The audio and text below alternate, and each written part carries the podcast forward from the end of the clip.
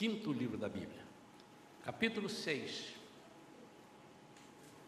Deuteronômio, capítulo 6. Vamos ler dois versículos somente, 6 e 7. No decorrer da mensagem, chamaremos mais alguns versículos de outros livros da Bíblia, para nos dar suporte. Amém? Diz assim a palavra de Deus: Que todas estas palavras que hoje te ordeno estejam em teu coração. Tu as ensinarás com todo zelo e perseverança a teus filhos.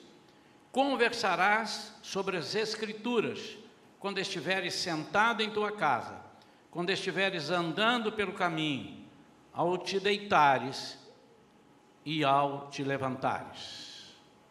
Pai querido, fala conosco como só tu sabes falar. Falar ao nosso coração. Senhor, fala de uma forma que nós possamos compreender que alegre o nosso coração Através do teu Espírito Santo, Pai, mostra que tu estás presente aqui conosco, que tu tens interesse que nós aprendamos esse, sobre esse assunto principalmente, que nós possamos te alegrar, Senhor, alegrar o teu coração, andando segundo os teus ensinamentos e os teus propósitos. Que não haja, Senhor, nenhuma perturbação, em nosso meio. Que nós possamos sair daqui hoje, Senhor, alimentados, instruídos pela tua santa palavra. Nós oramos em nome de Jesus. Amém. Aleluia. Queridos, obviamente que esses últimos acontecimentos com crianças, que nós temos tido notícia, me influenciou a trazer esse tema, né? falar sobre os filhos que estão à deriva e como fazer para eles não ficarem à deriva. Mas não, confesso aos irmãos que isso já está ardendo no meu coração há um tempo. Mais precisamente, a partir do momento que nós entramos em confinamento, por conta da pandemia e que nós vimos muitos, vimos e soubemos de alguns pais, ou muitos pais nós não vimos, mas soubemos por é, informações de telejornais ou até de outros meios, pais que estavam desesperados dentro de casa, porque como é que eu vou fazer com meu filho, e eu não sei, eu não, não aguento, é, obviamente que prender às vezes uma criança ou duas dentro de um apartamento ou dentro de uma casa com cômodos pequenos por meses e meses não deve ser tarefa muito fácil. Eu não sei porque eu não passei por isso, né? Meus filhos já são criados, mas elas, principalmente é, uma das filhas que tem os filhos, meus netos, é, certamente passou por. As crianças são, né? elas têm um, um, um, vigor muito grande, é muito diferente da gente. E de lá para cá eu tenho pensado muito nisso, não só com relação aos filhos, mas ao diálogo dos pais com os filhos. E eu queria trazer algo bem na prática, dentro da palavra de Deus, mas usando a nossa experiência também, como pais, como avós, nossa experiência de vida, onde, por onde passamos e percorremos, soubemos de coisas que é, precisávamos corrigir nas nossas vidas, nas vidas das pessoas, e eu queria trazer nesta noite para os irmãos, que os irmãos estivessem muito atentos. Quando Deus nos deu a igreja Shalom para pastorear, é, eu entendi claramente, segundo a palavra de Deus, que eu tinha que fazer o melhor para não desagradar a Deus. A Bíblia tem um versículo que diz: Tudo que vier à sua mão para fazer, faze-o com toda a sua força, com todo o seu empenho. Porque quando você morrer, para onde você vai, você não vai poder fazer nada. Não vai ter como você fazer isso. E eu entendi que, quando eu trabalhei fora, em outro, no mercado secular, as pessoas me confiavam uma tarefa, eu queria dar o melhor. Eu não admitia ser chamado atenção por ser relapso ou por estar dando menos da minha cota, da cota que eu podia dar. Tem um ditado popular que diz: quem dá o que tem não deve nada a ninguém. Então, quando você dá tudo de si, você não está devendo. E se eu fazia isso no mercado secular, secular, eu digo, por que não fazer a igreja? Ainda mais porque quem me entregou a igreja a pastorear e me deu essa responsabilidade de ser um, o pai espiritual das ovelhas que aqui chegarem, porque essa é a visão de Deus para o pastor. Até alguns me chamam de pai estou, né? Eu tenho que prestar contas ao Rei dos Reis sobre algo que é muito importante, a igreja dele, nada menos do que a noiva dele. Você imagina alguém entregar a noiva dele para você tomar conta, tomar conta e você toma conta de qualquer jeito? Então, irmãos, é, eu sou assim muito rigoroso nas coisas que eu gosto que estejam certas e naquilo que eu creio na palavra de Deus, eu obviamente a gente erra às vezes na forma de expressar, na forma de, de agir, mas sempre tive um temor muito grande a Deus e uma responsabilidade muito grande no meu coração do que é que eu estou ensinando para esse povo que veio aqui, creu em nós, em mim e na pastora Vera quando nós começamos o trabalho. Por que, que eu estou dizendo isso? É porque após essa pandemia, estamos voltando, e no início a gente entendia que as pessoas foram sacudidas e a gente ouvia e via, recebia muita mensagem, não, que Deus está preparando e que nós vamos e tal, e parece que as coisas de repente arrefeceram. E nem sempre, não estou dizendo na igreja Shalom, estou dizendo as coisas arrefeceram, as pessoas parecem que perdem o medo, já soltou, já liberou daqui, liberou dali. Você cansa de ver pessoas sem máscara na rua, e você tal, e as pessoas fazendo festa, aglomerados. Parece que o medo foi embora. Parece que. E enquanto nós estávamos nesse período de pandemia, eu disse para minha esposa: Olha, nós vamos chegar e vamos voltar e vamos dizer: Olha, não vamos brincar, que o tempo está no fim. Eu não quero insinuar e nem afirmar muito antes, pelo contrário, que essa pandemia, Deus fazendo isso assim, assim, mas que é permissão de Deus, a gente sabe que é. Nada acontece na terra sem a permissão dele. Ele tem o domínio de tudo. Mas não é, não é sobre isso. Nós não temos que estar com medo disso, porque outras virão piores. E já vieram outras piores antes. Mas eu estava vendo uma entrevista do pastor Cláudio Duarte, e alguém perguntou a ele sobre vidas estragadas, homossexuais, não sei o que e tal. Mas se for na sua igreja, o senhor recebe? E ele disse: recebo, recebo qualquer pessoa na minha igreja. Todavia, para fazer parte, caminhar comigo, precisa ser do jeito que a gente tem lá e que propôs a nossa visão do reino.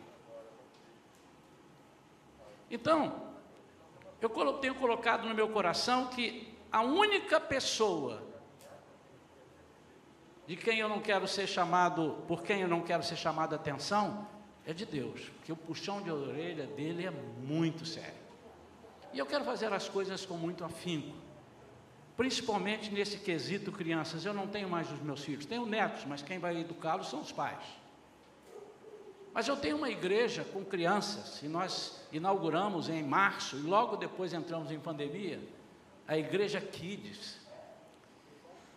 E Deus tem falado muito ao nosso coração sobre as crianças nesse Brasil, no mundo. Em muitas igrejas, Deus está usando demais as crianças. E Ele tem me falado, em, falado com minha esposa, falado com alguns irmãos, que nós estamos sendo muitas vezes relapsos em relação à meta que Ele tem nos dado. Nós temos feito a quem? Nós estamos um pouco relaxados com relação a isso. Eu queria que vocês considerassem primeiro alguns versículos que eu vou falar aqui, explicar e depois nós vamos entrar nos cuidados que nós temos que ter, o que me chamou a atenção disso daqui. Recentemente houve um caso que abalou o Brasil.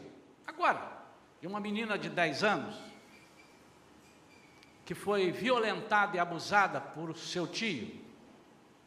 Hoje, de, agora eu estou até um pouco melhor, mas hoje de manhã eu não conseguia falar direito, eu chorei aqui, os irmãos viram. Muito difícil.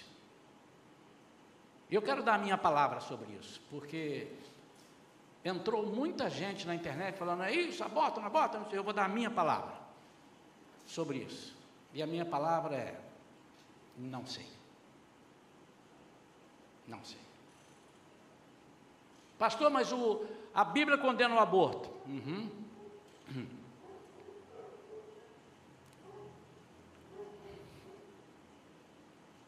Não pode matar uma criança. Mas eu vou repetir para você, meu amado, eu não vou meter a mão nessa cumbuca, eu não sei. Isso é um caso muito sério. Isso é um mistério de Deus. Uma criança de 10 anos, é um mistério. Eu não vou dar a minha opinião, não sei, eu não sei.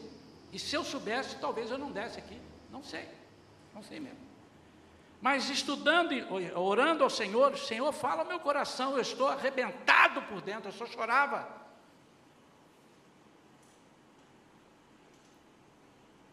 E o Senhor me levou a Davi, que adultera com Batseba. O filho nasce, não estava ainda no ventre, e o Senhor mata o filho e leva o filho. E Davi estava orando, ele disse, não adianta orar, eu vou levá-lo. Eu quero que você me explique isso. Se você tiver condição de me explicar isso, eu acho que eu vou ter condição de te explicar também dessa menina de 10 anos. Então, meu, meu amado e minha amada, nós crentes temos que ter muita responsabilidade de não entrar na internet dizendo, é isso, aí põe uma turma para frente lá fora, contra o aborto, a favor do aborto, mata, não mata, tira ou não tira. Irmãos, tem coisas que nós não sabemos. E é melhor orar, orar e orar e dizer, Senhor, tem misericórdia dessas vidas que estão indo para o inferno. O diabo quer levar muita gente para o inferno. Nós temos que orar e chorar. E foi o que nós fizemos.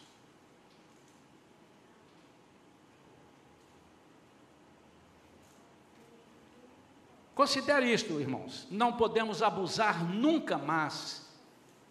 Não podemos evitar a correta disciplina. Ter filhos que são corrigidos evita que eles cometam muitos pecados no futuro. Provérbios capítulo 23, versículo 13, tem um versículo que leva muitas pessoas ao, à interpretação errada e dá briga nesse versículo. Diz assim: Não hesites, em outra versão, não evite também, não hesites em disciplinar a criança, ainda que precises corrigi-la com a vara, ela não morrerá. Sabe o que, é que as pessoas pensam aí? Pega uma vara e arrebenta o teu filho na vara. Não está dizendo isso. A vara na Bíblia tem um sentido. A Bíblia, irmãos, é cheia de sentido. O sentido da vara é colocar no esquadro, é colocar no rumo. E a vara, ela surge quando o pastor de ovelhas usa a vara e também o cajado, e também alguns irmãos interpretam errado. E o pastor estava bravo, hein? Desceu o cajado. Cajado não é para descer em ninguém. Se for para bater em alguma coisa, algum animal, é com a vara, não é com o cajado. O cajado é para puxar para perto. Uma ovelha que está no, caída, ele vai lá, por isso ele tem aquela curva na frente assim, vai lá no pescoço e puxa, é para. Então não tem nada a ver com o cajado. O cajado é para guiar. Cajado é para levar, é para ensinar o caminho e tal. E a vara é para corrigir o rumo. Como é que os pastores faziam? As ovelhas iam, aquela manada de ovelhas e tal, aí de repente uma ovelha começava a vir para cá, assim, olhando a conta, ele vem com a vara e bate assim na anca. Dá, dá, ela acorda e, opa, tem alguém aqui me olhando. E ela serve. Mas a vara também servia para espantar os lobos, os animais que vinham comer ovelha. Aí sim, descia a vara neles. Então, corrigir com a vara é a mesma coisa que dizer assim: não hesite, na, é, não hesite é, em disciplinar seus filhos, mas gastar tempo com eles, estar atento com eles, para que eles sejam colocados no rumo e no prumo, no esquadro. Em Provérbios 13, versículo 24, diz assim: Quem se nega a castigar seu filho não o ama. Agora olha prestando, no mesmo versículo. Quem o ama não hesita em discipliná-lo. Ali está corrigi-lo, mas a versão original diz discipliná-lo. Corrigi-lo. Mas olha, quem se nega a disciplinar ou quem se nega a castigar. Então o castigo tem o sentido da disciplina. Não é um castigo para bater e machucar, como alguns pais batem tantas crianças, castigou que a mão está machucada, o pé levou tanta varada que tem que tomar banho de, de, de não sei o que para sair as, passar remédio para sair as, os vergões. Não. Olha que no mesmo versículo ele diz castigar e disciplinar. O castigo no sentido seguinte: eu vou tirar de você alguma coisa para que você seja disciplinado. Isso é saudável. Quantos pais aqui ensinaram seus filhos assim: hoje você perdeu o seu direito, você fez uma coisa muito feia, e o seu castigo é você ficar sem isso assim assim durante dois dias. Hoje está em moda os pais castigarem os filhos dizendo: Eu vou tirar o seu celular, porque você não está obedecendo. Isso é um castigo, mas não um castigo no sentido de bater, castigo no sentido de discipliná-lo, de trazer para perto, de colocar no esquadro, de colocar no prumo. Castigo não é agressão. Só castiga quem ama. Quem agride é o diabo. Educar um filho é a responsabilidade dos pais. Escola, igreja ou outra instituição está para os pais como um suporte, uma ajuda. Os limites, no entanto, são estabelecidos pelos pais, mãe ou responsável legal. Algum tempo atrás, quando a gente via alguma coisa errada de uma criança aqui na internet, já falei domingo passado, e agora me mandaram, acabei, acabei a pregação, alguém me enviou aqui, pastora Lei, essa aqui, acima de 13 anos é que pode ter é uma rede social no seu nome. E se uma pessoa com menos de 13 anos tem uma rede social no seu nome, é porque na hora de cadastrar ele teve que mentir na data do nascimento. Certo? Então, eu tenho dito para, para, para o, o, os nossos queridos que nós vamos deixar essa parte que a gente andou, ó, oh, cuidado, fulano, olha aí, seu filho está quase sem roupa na, na coisa. Nós não vamos mais fazer isso. Isso é função dos pais. Obviamente que quando um obreiro fizer alguma coisa e colocar na internet e tal, um obreiro, ele está trabalhando, nós vamos chamar, irmão, isso não está de acordo com a sua, sua conduta não está de acordo com aquilo que você faz aqui. Por quê? Porque alguns pais acostumaram a terceirizar a educação dos filhos. Entrega para a escola e diz, ó, pode fazer o que você quiser, tá? Se não der, pode, pode corrigir. Não, isso é um, é um erro, ele vai corrigir do jeito dele. Agora, obviamente, a escola, a igreja tem regras, tem disciplina. E aí nós vamos dizer, olha, está fora isso daqui, mas nós não temos o direito de educar o seu filho aquilo que foi dedicado a você. Por Deus.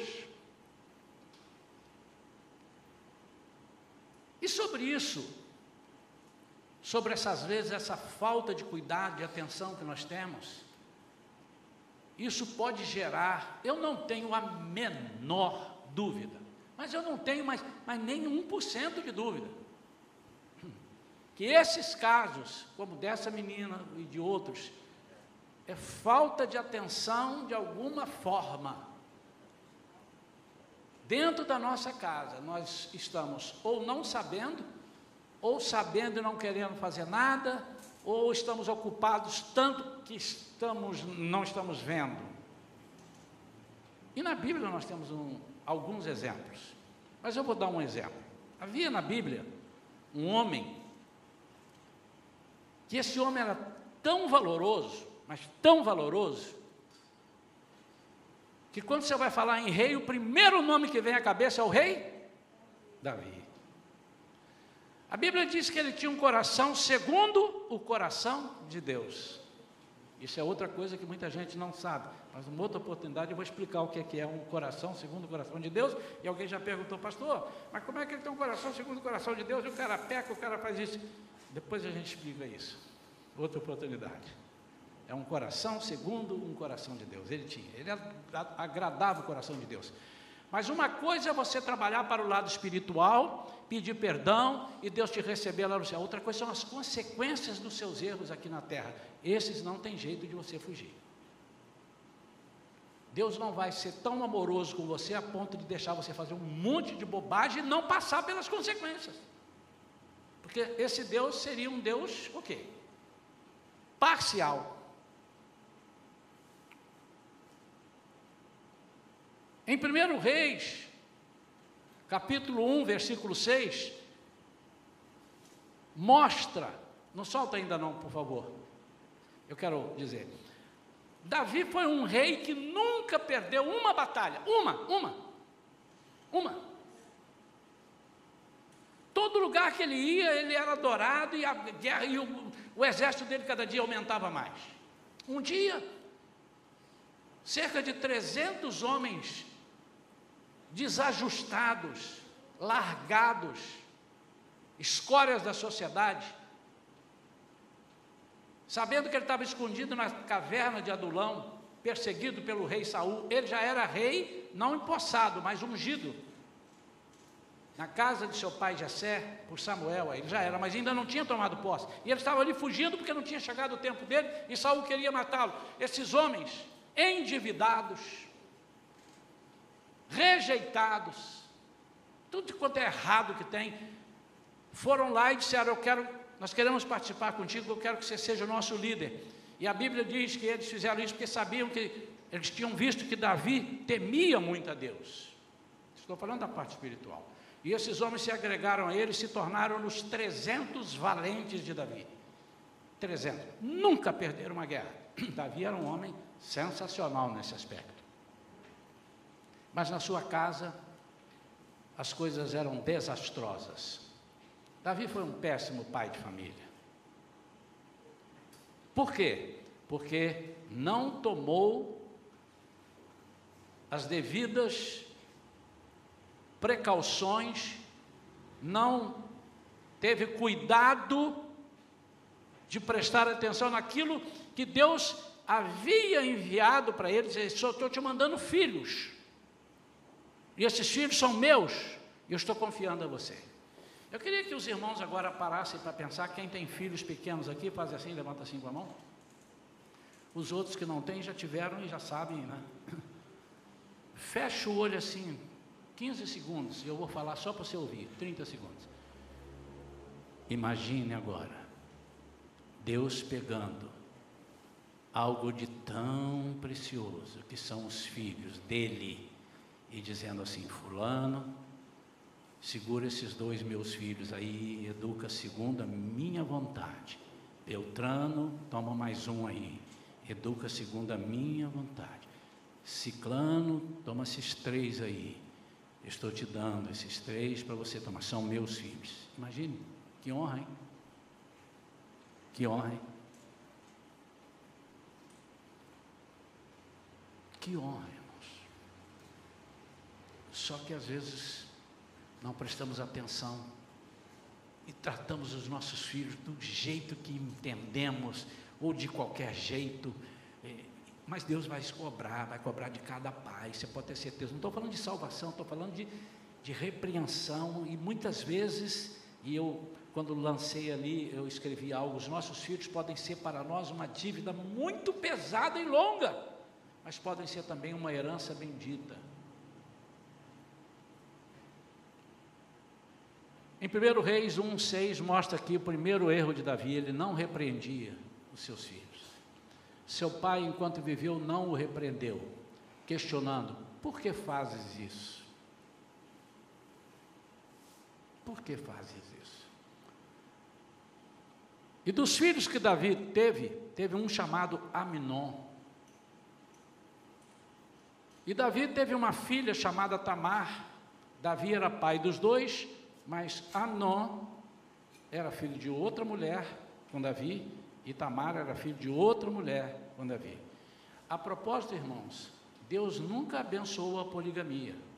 Deus nunca disse que pode. Ah, mas Davi teve, mas Deus não falou que podia. Se você me achar na Bíblia um lugar que diz que pode ter, eu rasgo a página da Bíblia e deixo de usar a Bíblia. Há coisas que estão ali, como a, a vida familiar de Davi, para nós aprendermos. Ok, adiante. E Aminon ficou apaixonado pela irmã dele. E ele disse: Eu quero pegar ela. Vou pegar essa menina. Virgem ainda. E ela não queria nada com ele, disse, não posso, eu sou seu irmão. E aquilo dentro de casa, Davi não tomou conhecimento, e ele foi. Absalão chegou a dizer para ele alguma coisa, pai, ó, os negócios aqui em casa não estão legais. Eu, eu quero cuidar da, da guerra. Estou vendo guerra, eu sou o homem mais famoso do mundo. Estou conjecturando aqui. Eu sou a pessoa que venço todas as guerras, deixa isso aí que isso aí eles se, eles se resolvem. Aparece um primo na vida do Aminon, chamado Jonadab, e ele tinha muita influência sobre a vida de Aminon. Era um primo muito influente. E o primo ajudou ele molinho. Falou, rapaz, você está afim dela? Vou arranjar um jeito para você. Você vai fingir que está doente e você vai chamar ela para levar o remédio para você. Chegar lá, você tranca ela no quarto e manda ver. E foi o que aconteceu. Só que antes de ir, ela foi falar com o pai, pai, eu posso, isso está na Bíblia, irmãos. Depois, os irmãos lá, olha, a partir de 2 Samuel, a partir do capítulo 13, não olhem agora, tá? mas está lá é, toda essa história. E a, a, Tamar vai dizer, pai, eu, eu, o meu irmão está me chamando para ir lá. Ah, sim, vai sim. Mas eu já sabia que estava rolando um clima ali dentro de casa. E eu vou dizer por que, que rolam esses climas dentro de casa. Já. O que, que acontece? Não deu outra. Ele agarra a mulher, estupra a irmã e depois a rejeita. Diz: Não, mas agora e agora? Você tem que andar aqui, você é uma, uma vigarista. Quando Absalão, que é irmão deles dois, soube disso, falou: Ah, não, eu vou, isso, isso não pode. E falando com o pai, e o pai não resolvia, o Absalão, eu vou resolver. Que, que Absalão faz? Ele mata Aminon. Tudo dentro da mesma casa. Quando ele mata Aminon, as pessoas, aí ele, ele se revolta, olha a confusão, oriunda de onde? De alguns cuidados que tinham que ter tomado e não tomaram. Já vamos neles. Absalão disse: Meu pai foi um, um, uma pessoa relapso, ele não serve para ser rei. O que, que Absalão faz? Eu vou usurpar o trono, eu vou tomar o trono do meu pai. E ele entra, então, expulsa, de uma certa forma, expulsa o pai, o pai saindo, de, a Bíblia diz que ele saindo e saindo descalço do seu reino, saindo de Jerusalém, de Judá, e ali o, as pessoas, o seu exército com ele, alguns, alguns dos seus exércitos mais chegados, e aí começam a xingar Davi, aê, adúltero, não sei o que e tal. E o general de Davi pega a espada e diz assim: Fala só ok para mim que eu arranco a cabeça dele agora. Aí Davi, não faça isso. Ele está falando o que eu preciso ouvir. Eu preciso ouvir. Deixa ele falar. Ele está falando a verdade. Ele perde o reino. E os comandantes de Davi não aceitam isso. Que isso? Ele é um usurpador. O que, que eles fazem? Preparam uma batalha e Absalão vai na guerra e eles matam o filho de Davi. Davi, quando soube que Absalão, lindo, todo morre, ficou preso pelos cabelos, tinha uns cabelos grandes. Davi chora e fala: Meu filho, meu filho, meu filho, meu filho. Agora, agora, o leite está derramado. Agora, as coisas aconteceram. Mas Natan já havia prevenido isso a Davi. Por causa do seu pecado. E por causa dele não tomar conta das coisas que aconteciam na sua casa, se a espada não sairá da sua casa. Ele era um vitorioso lá fora, mas dentro era uma negação. Por que, que essas coisas acontecem? Vamos para os dias de hoje. Um dia desse, um dia desse não, já tem um tempo, eu estava num posto de gasolina, abastecendo o carro. E saí do carro assim, estou ali acompanhando, e quando eu olho, tinha um outro carro que o motorista não estava, e tinha duas crianças, seis, sete anos, no máximo. Cinco e sete, seis e sete. E estavam no maior agarro dentro do carro. Mas não é agarro, não é beijando na boca como filme de 18 anos não tinha. E esfrega e tudo. Hum. Eu olhei aquilo e falei, que isso? Aí tinha mais uns dois ou três, o que, que é isso? Que, que, que, Aí veio um moço de lado, foi na loja de conveniência, quando ele volta, para ali. Estão ali, aquelas crianças estão se agarrando. Deixa, deixa, deixa, eles são irmãos.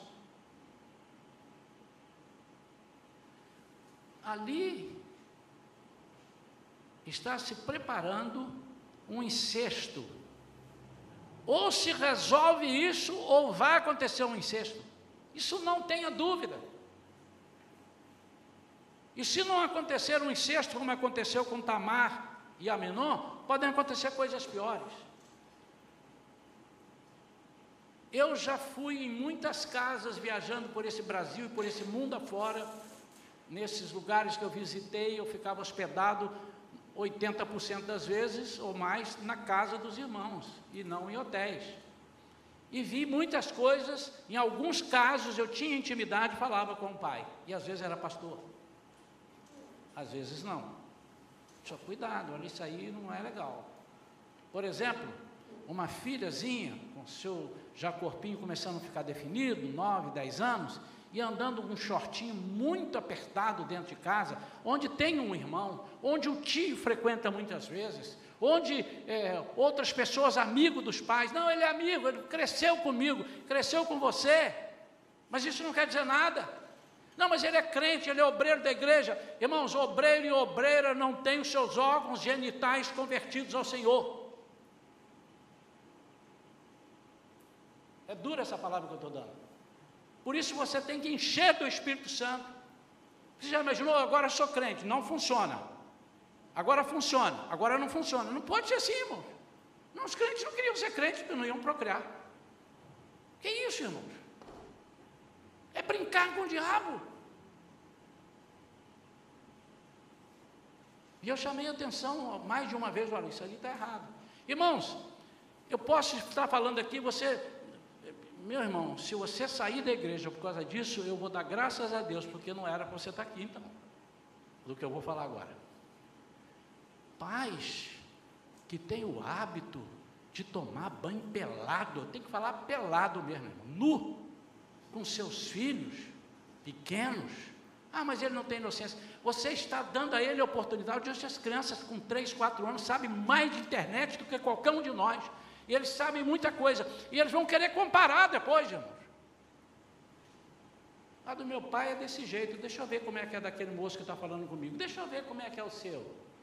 Estou rasgando o verbo, né, irmãos? Porque nós precisamos estar assim, porque senão a nossa vida, a nossa família vai virar uma desgraça. E eu não estou aqui para chorar mais do que eu já chorei.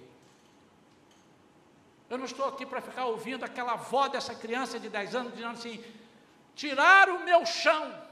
E eu pensei, ah, meu Deus do céu, se acontece isso na minha vida, uma neta minha, minha eu não sei.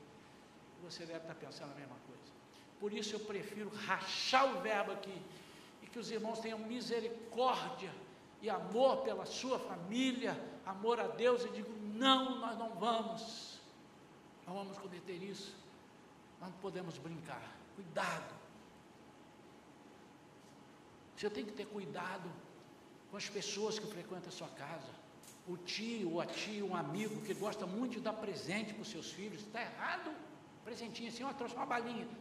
Tivemos aqui na igreja, posso falar, porque acho que não tem ninguém aqui daquela época quase que está aqui hoje, eu estou vendo, acho que não tem. Lá na igreja velha ainda. Chegou um senhor, foi, veio trazido por um outro casal e ficou conosco. E esse senhor era separado, já um senhor de idade, uns 60 e poucos, 70 anos e um belo dia nós descobrimos que ele gostava de ficar conversando com as criancinhas e dava carrinho de presente. Oh, isso aqui eu trouxe para você, isso aqui eu trouxe para você. Até que o pai de um deles falou, deu-lhe uma bronca e ele veio reclamar comigo.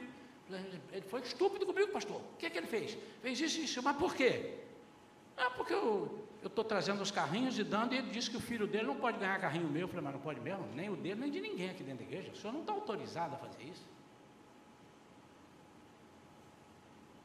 Não demorou muito tempo, ele pediu para sair da igreja e foi. E graças a Deus que foi, porque Deus nos deu uma libertação que nós vimos há tempo, porque um pai falou: não, aqui não, na minha família não. Nós temos que ter esse cuidado, irmão, nós temos que ter essa malícia. Não estou pedindo que os irmãos tenham desamor. Oh, não chega perto, não encosta aqui. Não é isso, não, irmão. Não é isso, não.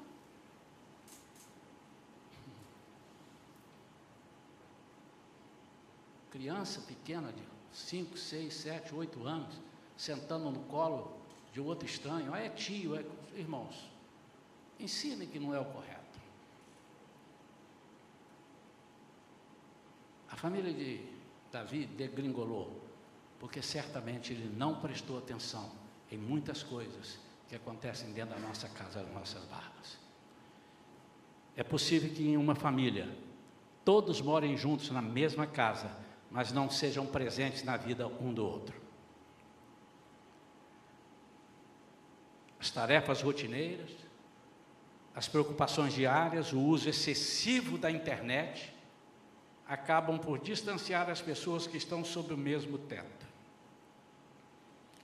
Quando se olha para o desenvolvimento das, da criança, essa questão é ainda mais delicada, porque é necessária a presença afetiva dos pais em suas vidas para que elas amadureçam. A omissão dos pais é ainda o pior problema dentro de uma família. Não é a internet,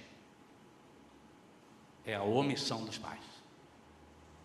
Porque se os pais não forem omissos, a internet não fará nada na nossa casa.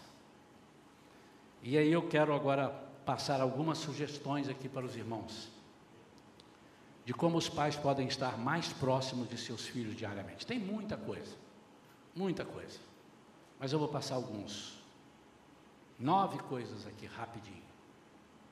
Você deve pegar essa mensagem depois, se não der tempo para você anotar, ele vai publicar só o texto ali, só o título, e você pode depois ver, rever, ver com sua esposa, com, com seus filhos, a primeira coisa, exerça a autoridade corretamente. Está dando para ler lá?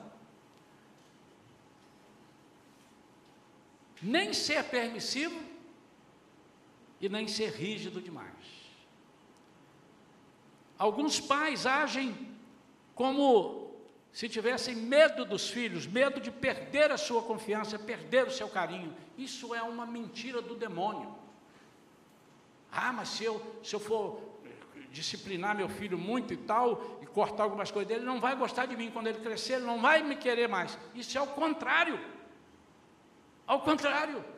Foi feita uma pesquisa científica, e eu vi numa emissora de grande credibilidade, é uma pesquisa, onde mais de 80%, se não me engano, mas é uma percentual alta assim, mais de 80%, dos pais que trataram os filhos protegendo demais, super protegendo e não tendo coragem de cortar o que tinha que ser cortado, esses filhos se afastaram dos pais.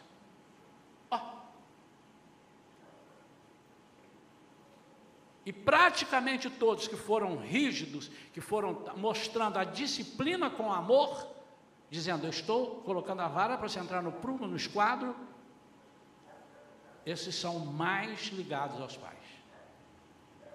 Esse negócio de dizer, se eu, se eu castigar meu filho, tirar isso dele, tirar isso dele, ele vai ficar revoltado depois e ele vai ficar complexado, não vai nada, não vai nada, ele vai te amar. Lá na frente ele vai dizer assim, porque vai chegar o momento da compreensão dele, hoje ele não tem. Aí lá na frente assim, meu pai foi muito sábio comigo. E eu vou fazer o seguinte, eu vou fazer o mesmo que ele fez com os meus filhos. Com meus filhos eu vou fazer o mesmo que ele fez comigo. Segunda coisa, apoie os projetos dos seus filhos. Ajudar a desenvolver seu potencial, o apoio das pessoas próximas, especialmente dos pais, fará com que sejam adultos seguros. Tem muito adulto hoje que é inseguro E ele não sabe, ele não sabe se vai, não sabe se fica, não sabe se desce, não sabe se sobe, não sabe se viaja, não sabe se. Por quê? Ele foi inseguro, porque você não apoiou os seus projetos, ainda que no início parecessem bobeirazinhas, mas você precisava de apoiar, você precisa, você precisa saber o que, é que ele está fazendo, o que, é que ele está imaginando na escola, em tudo. Terceiro, interessar-se pelo que eles fazem. É importante que os filhos saibam que você se interessa por aquilo que eles fazem. E não reaja com desdém quando achar que uma tarefa realizada por seu filho é boba demais. para você é boba, mas para ele era, era a melhor coisa do mundo. Então, faça isso. Interesse pelo que eles fazem. E aqui, irmãos, vai uma palavra para as nossas crianças que estão na igreja, e muitos pais nem sabem, alguns pais nem sabem o que eles estão estudando aqui conosco. Se eu estiver dando uma, uma doutrina diabólica, vocês não vão saber, alguns não vão saber, porque não querem saber, não perguntam, não cobram a tarefa de casa. Nós mandamos tarefa de casa para eles, fazer o devocional, precisa interessar-se. É importante. Então, filho, como é que foi? A tia hoje deu o quê? A professora? Ah, ela falou sobre um homem que subiu na árvore para ver Jesus. É mesmo? E como é que chamava esse homem? Ah, ela disse que chamava Ezequias. Ezequias? Mas você tem certeza? Tenho. Olha, vamos conversar com a titia que eu quero aprender. Aí vem tia, ele disse que você falou que o moço do, da árvore é Ezequias. Não, é Zaqueu. Será que você não falou Ezequias sem querer, ou Zaqueu? Então vamos acertar isso aqui, vamos corrigir. Porque ele vai crescer sabendo que é Ezequias e é Zaqueu. Estou dando um exemplo muito leve, irmãos. Mas nós precisamos saber o que, que nós estamos ensinando. Quarto, estar atentos a possíveis alterações em seu, seus comportamentos. Irmãos, se seus filhos alteram seus comportamentos, alguma coisa está acontecendo. Engraçado que nós temos uma atenção tremenda para o nosso cachorro, o nosso gato que está com alteração no comportamento. E, filha, esse cachorro aqui, o, nosso Totó, nosso Rex, está esquisito, ele está ali deitado já um meio-dia, não levantou para comer, está esquisito. Não, está não está cansado, não está não, chama o veterinário. Mas o nosso filho às vezes não está comendo direito. Para de bobeira, vai comer. Não sabe por que ele não está comendo. Vem cá, vem conversar com o papai, vem conversar com a mamãe. Por que, que você está assim? Está com medo toda hora? De vez em quando ele chora, to, toda hora quer chorar, você não chorava. Está com medo, pula para a cama da mãe toda hora. Epa, você não era assim. Vamos conversar porque alguma coisa pode estar acontecendo. Não estou dizendo, irmãos, que todas as crianças que fazem isso estão com problemas de, de, de como é que chama, de pedofilia com eles e tal. De, não, não é isso. Os irmãos são inteligentes, né? Mas nós temos que estar atentos aos comportamentos. Não só assim, você está passando mal, meu filho. Então, saber, está mais tímido, não quer falar com ninguém. Então, assim como nós cuidamos do nosso cachorro, e nosso gato, nosso passarinho que está jururu, canta na gaiola, fica lá. E às vezes nós gastamos uma fortuna por causa do passarinho que não canta. O cachorro, o cachorro late. Au, au, au. E a gente, olha, ele está latindo diferente. Nosso filho, às vezes, está sofrendo abuso sexual via internet e nós não sabemos. Quinta coisa, mostra que os ama. Quantas vezes você fala por semana? Eu vou fazer por semana, tá, irmãos? Porque se eu falar por dia. Hum. Quantas vezes por semana você diz para o seu filho: Filho, te amo, tá? Também te amo, pai. Também te amo, mãe. Ensina isso a ele. Precisa falar. Agora, para você falar isso para o filho, você tem que falar para a esposa e para o marido. Porque ele vai copiar. Você pode ter dentro da sua casa filhos que nunca quererão casar, porque estão vendo o teu casamento. Você vai querer ver, você poderá ter filhos que vão querer casar, mas com alguém que seja igual ao seu pai e sua mãe.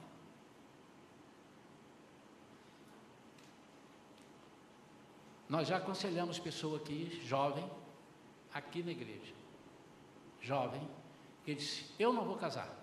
E nós sabíamos o que ela estava dizendo. Tentamos resolver, não conseguimos. A pessoa até saiu da igreja depois. E eu disse: Eu vou casar, mas não vou ter filho. Filho não. E depois nós fomos ver. Os filhos na casa deles eram bichos. Eu não quero ter filho. É isso que é ser filho? Não, não quero. Então você tem que mostrar que ama. São atitudes importantes, faz um carinho, ama, precisa fazer, porque se você não fizer, alguém de fora vai fazer.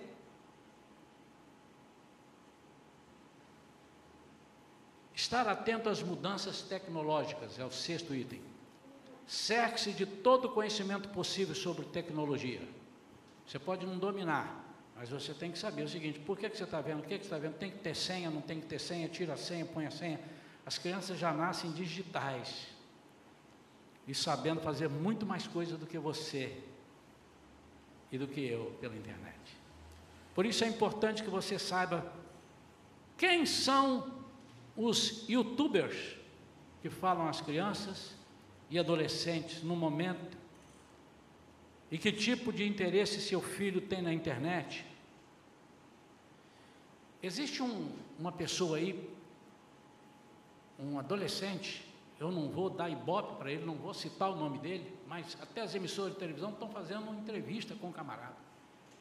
O que, é que ele é? Influencer. Aliás, está na moda esse tal de influencer. Você pega um monte de. Às vezes a pessoa me, me pede amizade no, no, no Instagram e tudo. E eu vou lá, deixa eu ver quem é. Eu quero ver quem é, quero ver as fotos dessa pessoa. E aí de repente está lá, profissão, influencer. Qual a idade dessa pessoa? 15 anos, 17 anos, influencer. Pode influenciar uma pessoa dessa. Mas será que pode? Às vezes pode. Às vezes é um homem de Deus, uma menina de Deus, um servo de Deus. Eu tenho aqui alguns jovens que se colocarem lá, somos o influencer, eu não tenho nem medo, que ele só vai falar de Jesus para essas pessoas. E se falar de futebol, vai falar o futebol que Jesus gosta. Você pode ter certeza. Só vão falar. Mas tem pessoas que são endemoniadas, irmão. Você conhece o pai desse influencer? Sabe se ele já foi abusado? Sabe o que, que ele pensa a respeito do ser humano, do homem, da mulher, se é tudo igual, se é a mesma coisa? São influencers. Nós temos que ter cuidado, irmãos.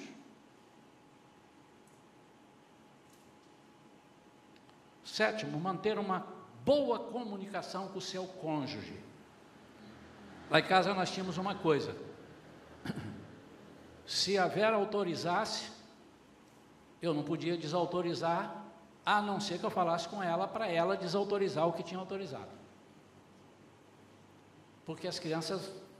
Hum, essa daqui eu vou mandar na mamãe, que a mamãe vai autorizar. Essa não, essa eu vou mandar no papai. Ela sabe, sabe tudinho. Não é não? Pai, eu posso ir hoje não sei o que, não sei o que? Pode. Aí a mãe, ah, mas eu falei que não pode. E, ah, criou uma confusão. O que, é que a criança percebeu? Eles dois não se comunicam.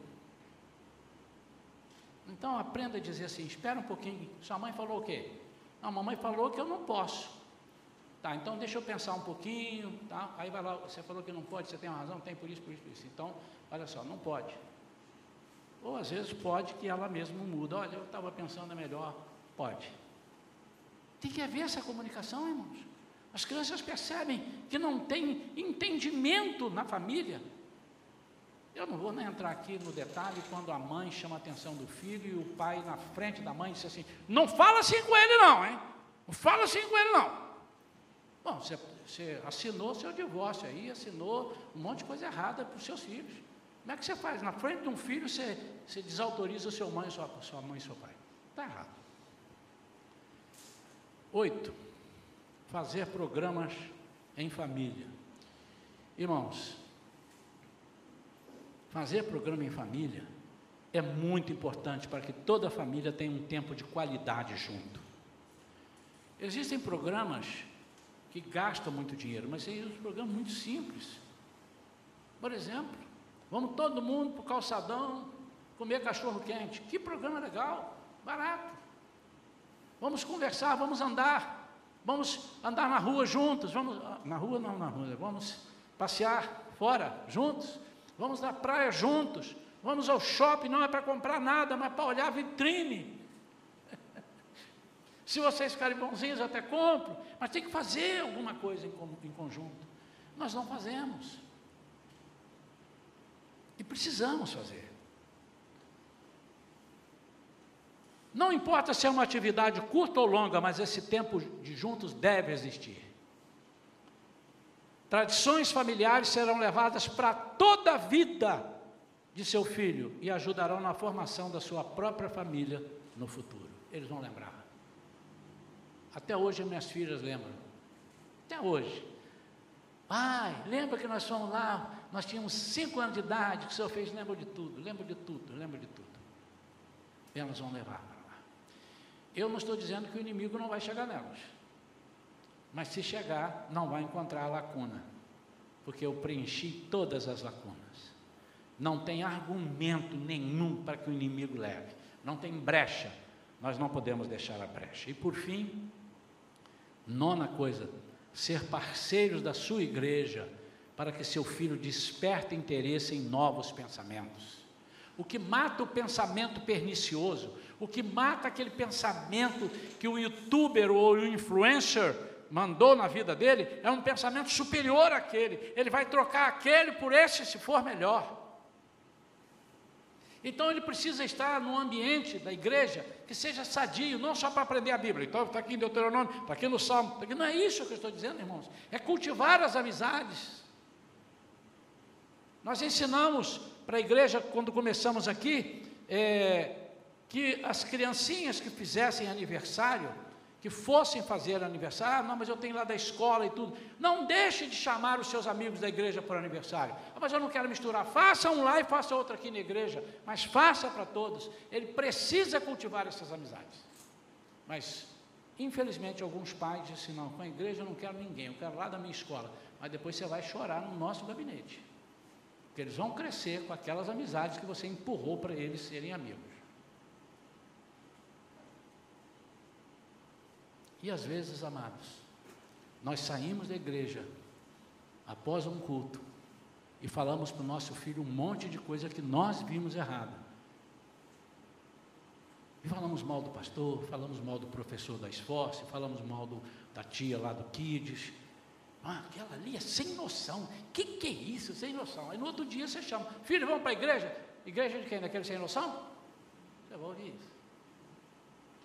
Nós temos que ter sabedoria, porque nós podemos, somos adultos, podemos ver uma coisa que não gostamos, mas evite comentar com seus filhos, eles não têm capacidade para entender aquilo que você entende.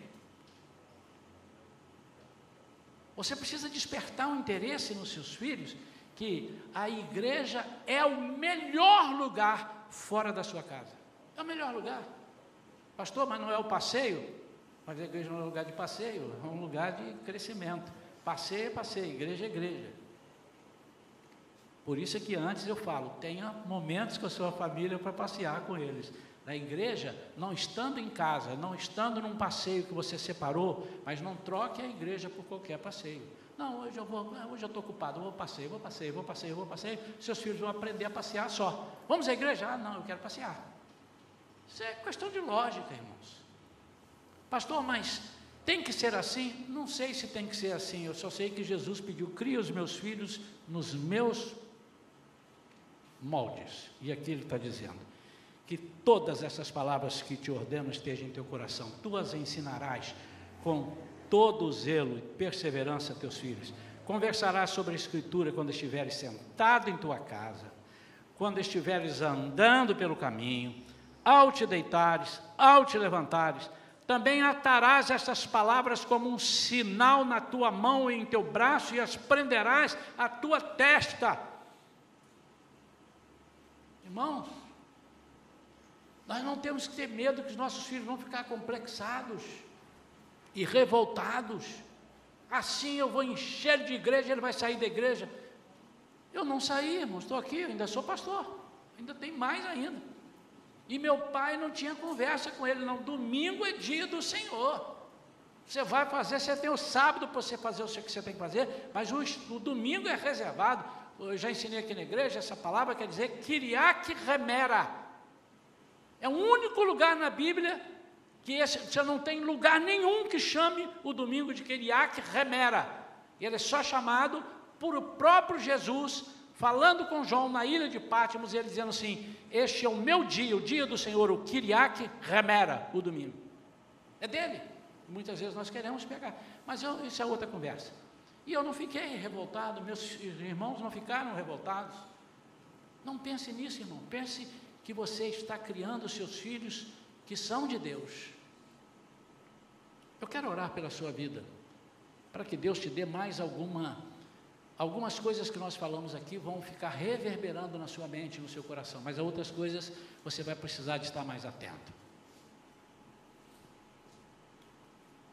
Seu filho tem o hábito de dormir na casa dos outros? É prática sua isso? Ah, minha coleguinha, pode ir. Ufa, graças a Deus, vai dormir lá. Eu, quem é esse amigo que ele está dormindo? Aonde ele está dormindo?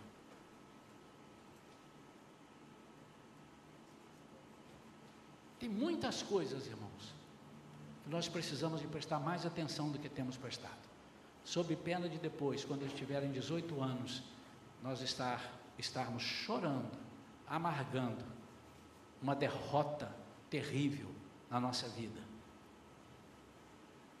porque não soubemos educá-los segundo a palavra de Deus.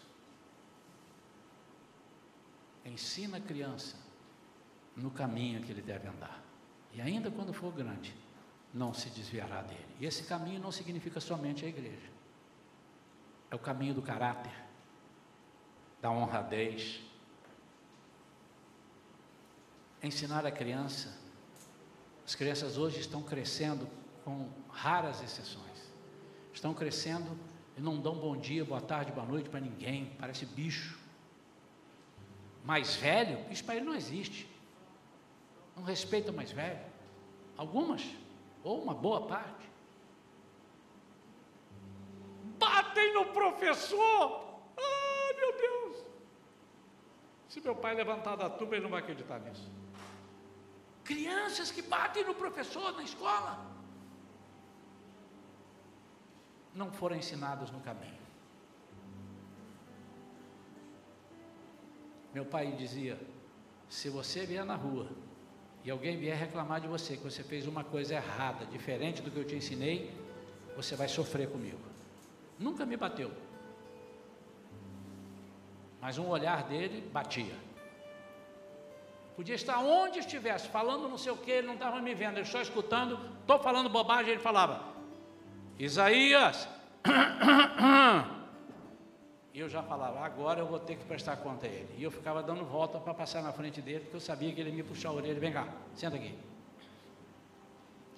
Perder tempo, ou perder tempo não, gastar tempo, melhor dizendo, com os nossos filhos, é o que Deus quer de nós. Eu quero orar pelos irmãos, quero orar por aqueles que ainda têm filhos pequenos, mas quero orar também por aqueles que têm os netos. Nós temos netos, que nós não podemos ir lá ensinar, mas nós podemos estar ajudando a vigiar em oração. Agora é os filhos, agora é com os pais deles. Mas nada impede que nós com sabedoria, possamos dar um conselho: filho, vem cá. Veja se você está agindo correto. Pense bem. Palavra de Deus diz isso, isso, isso. Vigia. E se ele não vigiar e não te atender? É um problema dele com Deus, infelizmente. Mas a minha função é avisar. Quero orar por todos que estamos aqui. Nós vamos colocar diante de Deus os filhos que temos, os filhos que teremos. Para que Deus nos dê sabedoria, tem que ter sabedoria. Você confia muito no telefone, da internet, na mão do seu filho, cuidado, cuidado, cuidado. E eles são miseráveis, esses hackers. Eles, eles entram travestidos de cordeiro, mas são lobos. Está na Bíblia. São amáveis, são interessantes, são simpáticos, são deslumbrantes. Mas são filhos do demônio, colocados na terra para desviar os filhos de Deus. Quero orar por você. Vamos ficar de pé, queridos. Se alguém tem alguma questão com relação a filho, qualquer sentido, seu filho tem algum tipo de problema que você quer colocar aqui, se você quiser vir ao altar, pode vir. Pastor, mas não é a mesma coisa eu ficar aqui? É, eu gosto do altar, irmãos, eu gosto demais do altar. O altar é, é um lugar sagrado, lugar. Eu gosto. Quando eu levo o altar, eu estou simbolizando, estou te entregando esse problema, Senhor. Então, se alguém quiser, pode vir, fique à vontade, eu vou estar orando. Minha